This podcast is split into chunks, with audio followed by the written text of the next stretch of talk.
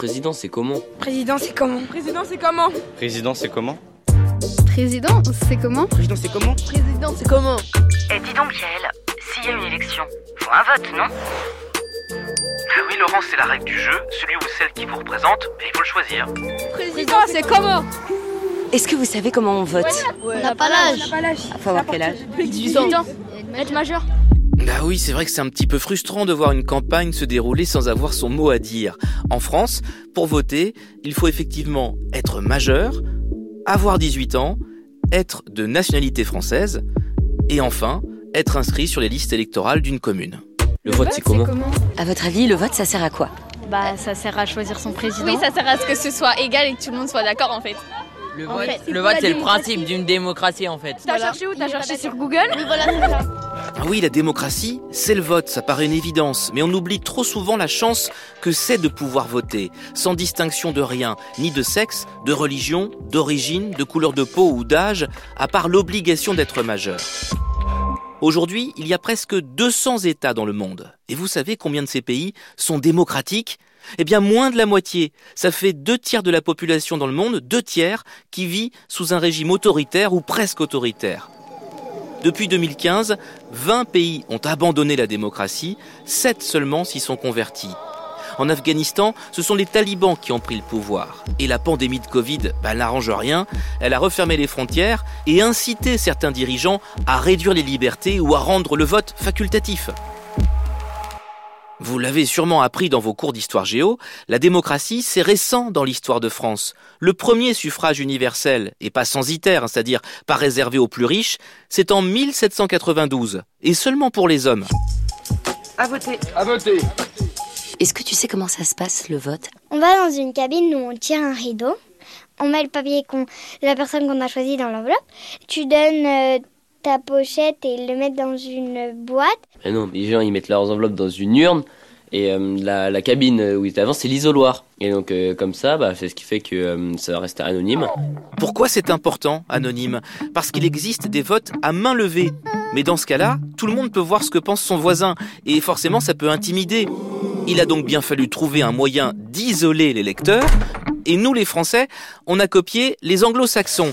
Les isoloirs, ces cabines démontables avec des rideaux, elles sont installées pour la première fois en Australie en 1856. Les Britanniques vont les imiter, puis les Américains. En France, on s'y met plus tard. C'est en 1913, à l'occasion d'élections municipales, qu'on expérimente pour la première fois un vote sous enveloppe et en isoloir. Les journalistes de l'époque sont très étonnés, mes collègues de l'époque, comme ce reporter de l'Ouest éclair, en Bretagne, qui décrit la scène. Jadis, on voyait arriver en bande vers l'urne les pauvres électeurs. Admirablement disciplinés, ils votaient comme un seul homme. Peut-être voteront-ils aujourd'hui comme un homme seul. Autrement dit, en étant influencé par personne, en choisissant seul dans le secret de l'isoloir. C'est ce respect absolu du secret qui fait qu'aujourd'hui encore, les machines à voter électroniques et le vote à distance sont peu développés en France. Attends, Yael, là dans ce que t'es en train de raconter, j'ai quand même l'impression qu'on parle pas beaucoup des femmes. Je pense qu'ils pensent que les femmes ils peuvent pas euh, prendre la responsabilité. Ils pensent que c'est plus les hommes qui vont réussir ou comme ça. Parce que avant, les femmes ils n'avaient pas le droit de vote et tout, et c'était plus les hommes qui avaient le droit de travailler et tout.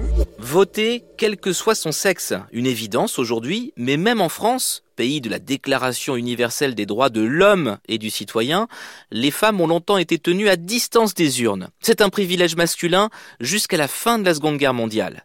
Le 9 avril 1945, les femmes votent pour la première fois aux élections municipales. En 1946, l'Assemblée nationale a ses premières députées et ES.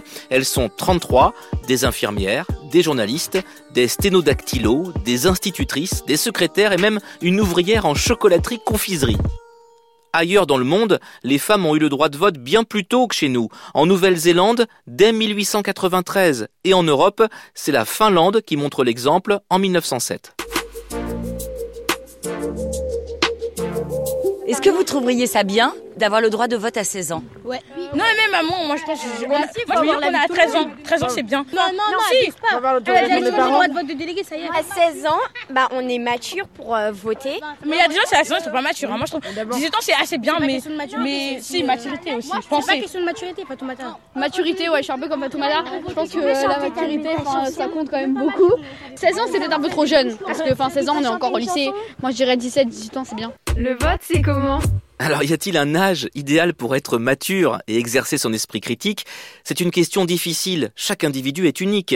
Aujourd'hui, la loi dit que ce n'est pas avant 18 ans. Mais pour vos grands-parents, c'était plus tard encore, à 21 ans, jusqu'à ce que le président de la République de l'époque, Valéry Giscard d'Estaing, honore sa promesse de campagne le 5 juillet 1974. C'est un engagement que j'avais pris au cours de la campagne présidentielle et dont j'ai tenu à ce qu'il soit honoré l'abaissement à 18 ans de l'âge électoral en France. C'est aussi un témoignage de confiance dans la capacité de la jeunesse française. Et depuis presque 50 ans, ça n'a plus bougé. Mais le débat revient régulièrement. Est-ce qu'on s'intéresse plus à la chose publique, à la vie de la cité, si très tôt on y participe au moins par le vote En tout cas, ça se fait ailleurs. 12 pays l'autorisent, l'Autriche par exemple aux élections législatives, la Suisse et l'Allemagne pour les élections locales. Et puis, vous vous souvenez peut-être, à l'automne dernier, il a fallu départager plusieurs candidats au sein du parti Les Républicains et à la primaire des écologistes pour savoir qui serait le candidat à la présidentielle. Eh bien, le vote était ouvert aux adhérents dès l'âge de 16 ans.